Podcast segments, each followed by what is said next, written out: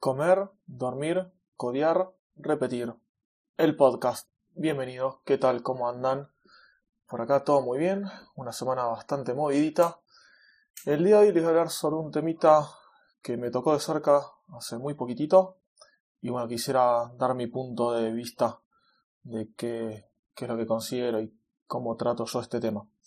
Esto va en cuanto a cuando uno desarrolla un producto eh, sin trabajar en equipo o sin pensar en trabajar en equipo o en que otra persona pueda llegar a tomar este proyecto.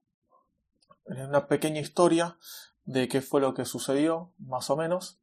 Supónganse que ustedes están haciendo algo, ¿no? Y les asignan un proyecto que eh, ya estaba hecho por otra persona o por otro equipo, supónganse, y eh, ustedes tienen que tomarlo, hacerse propietarios, por así decirlo, y hacerlo funcionar obviamente en su máquina local y luego bueno, tomar las medidas y los pasos necesarios para poder deployarlo, por ejemplo, o subirlo y darlo a algún cliente o algún ambiente productivo. Ahora les diría qué sería lo correcto esto. Eh, lo correcto sería, bueno, vamos a ir mejor por lo que no es lo correcto, qué fue lo que me pasó, ¿no? Les cuento cómo fue. Eh, yo agarré, me asignaron este proyecto, que bueno, era algo que ya estaba funcionando en algún cliente y se estaba vendiendo a nuevos clientes. Es un producto que está funcional, que estaba medio probado. Y bueno, como les decía, ya estaba vendido para instalarse a nuevos clientes. Y este proyecto, cuando me lo asignan, me dicen, este proyecto ahora no está pasando por los canales eh, que tenemos en la empresa eh, los canales, digamos, legales, por así decirlo, o, correctos de la parte de tecnología. Como por ejemplo, todos los proyectos tienen que estar bien configurados en Git, tienen que tener eh, configurados un job, ¿sí? un trabajo en nuestro ambiente de integración continua, que es donde los proyectos se deployan, se crea una imagen eh, de instalación, un RPM o un TarGZ para instalar en un servidor, también se genera una imagen de Docker, etc. Bueno, todo esto no estaba hecho para este proyecto, por ejemplo. Que este proyecto estaba dividido en tres partes. Para ser específico, tiene una parte mobile, una parte de frontend y una parte de backend de API. Bueno, entonces eh, lo que hay que hacer era ponerlo en este ambiente de integración continua para que quede bien paquetizado, por ejemplo, para instalar en un cliente o para bueno, distribuir. El temita es que cuando empecé a ver este proyecto, es un proyecto que está hecho en JavaScript con Node.js y bueno, el frontend también en JavaScript con Angular y la parte mobile también en JavaScript con Ionic.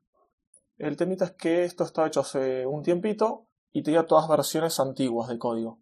O sea, de Angular era AngularJS la versión 1, de Ionic era la versión 1 también y a su vez eh, muchos paquetes o dependencias y librerías que son requeridas y dependientes del proyecto son versiones viejas.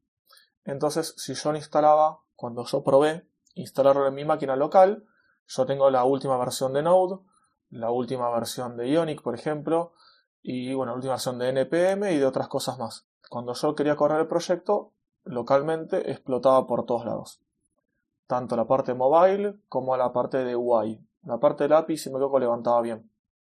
Entonces, bueno, ¿qué fue lo que pasó? Yo agarré y me fui a fijar la documentación. La documentación no estaba del todo completa. ¿sí? Tenía algunos ejemplos, algunas cosas que obviamente no funcionaban porque estaban desactualizadas y no era algo genérico. O sea, la documentación y la preparación del ambiente de, de desarrollo en local no estaba bien documentada o no estaba hecha de una manera genérica y estandarizada. Bueno, esto fue alguno de los, de los problemas que surgieron en un principio. Entonces, bueno, ahora les comento qué sería lo correcto para mí que habría que hacer, eh, que fue después finalmente lo que terminé haciendo y cómo terminé dejando el proyecto, y cómo debería encararse cualquier proyecto que se hace. Más allá de que sea una prueba, de que sea una demo, habría que tratar siempre de que esté dentro de los parámetros correctos y estándares, por así decirlo. Bueno, em, vamos a empezar de esta manera. Lo que yo veo como correcto que debería hacerse sería en un principio eh, cada cosa que esté haciendo tenerla documentada. Documentada no significa a veces documentar cada línea de código o hacer un documento gigante. No, simplemente con nombrar algunas partes del código que pueden llegar a prestar confusión, no sé, algún condicional, alguna función.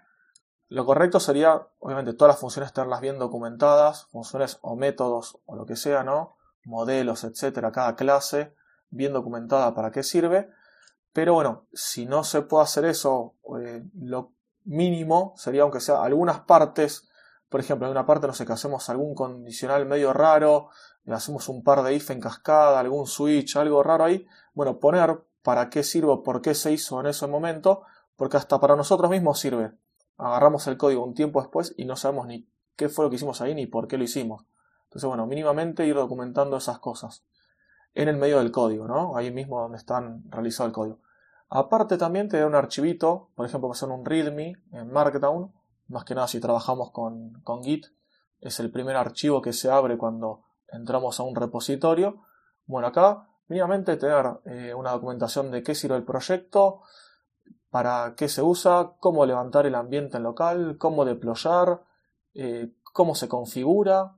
Mínimamente eso debería estar en archivo README. Después se pueden agregar más archivos u otro documento, pero ahí mínimamente en el README yo siempre coloco eso. Eh, ¿Cuál es el proyecto? ¿Algún dato sobre el proyecto? ¿Cómo levantar el ambiente en local? cómo deployarlo y cómo configurarlo. Eso es lo mínimo para mí que tiene que estar ahí. Si el proyecto que yo agarro no lo tiene, se lo agrego. Así me pasa cuando agarro cualquier proyecto nuevo o cambio de uno a otro. Si esto no lo tiene, voy y se lo agrego. Cuando yo logro hacerlo andar y logro que funcione local, lo pongo. Por ejemplo, levantar un Docker de con tal imagen. por ejemplo, una imagen de, no sé, de, Córdoba Android eh, con Ubuntu tal versión y tal versión de Node.js, por ejemplo. Bueno, levanto ese ambiente local y cuando levanto y monto el directorio con los archivos, bueno, ahí pongo qué pasos ejecuto. Por ejemplo, no sé, npm install, modifico algún archivo de configuración antes de correr en npm install, por ejemplo, y luego cómo levanto el servidor, ya sea con npm start, con forever o con lo que fuera. Bueno, esa es la parte, por ejemplo, de levantar el ambiente local. Luego, y les decía también la parte de configuración.